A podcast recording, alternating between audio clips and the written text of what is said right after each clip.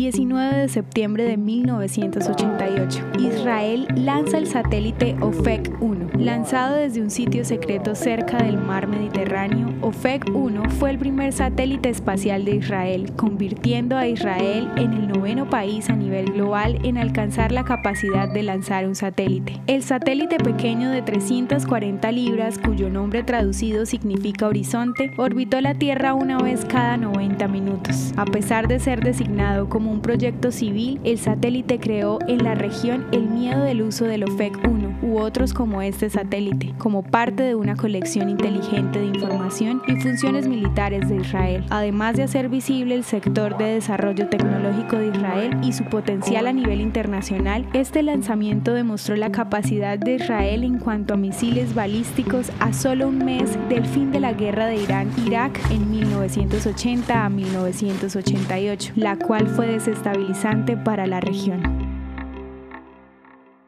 ¿Te gustaría recibir estos audios en tu WhatsApp? Compartimos nuevos episodios todos los días. Suscríbete sin costo alguno ingresando a www.hoyenlahistoriadeisrael.com.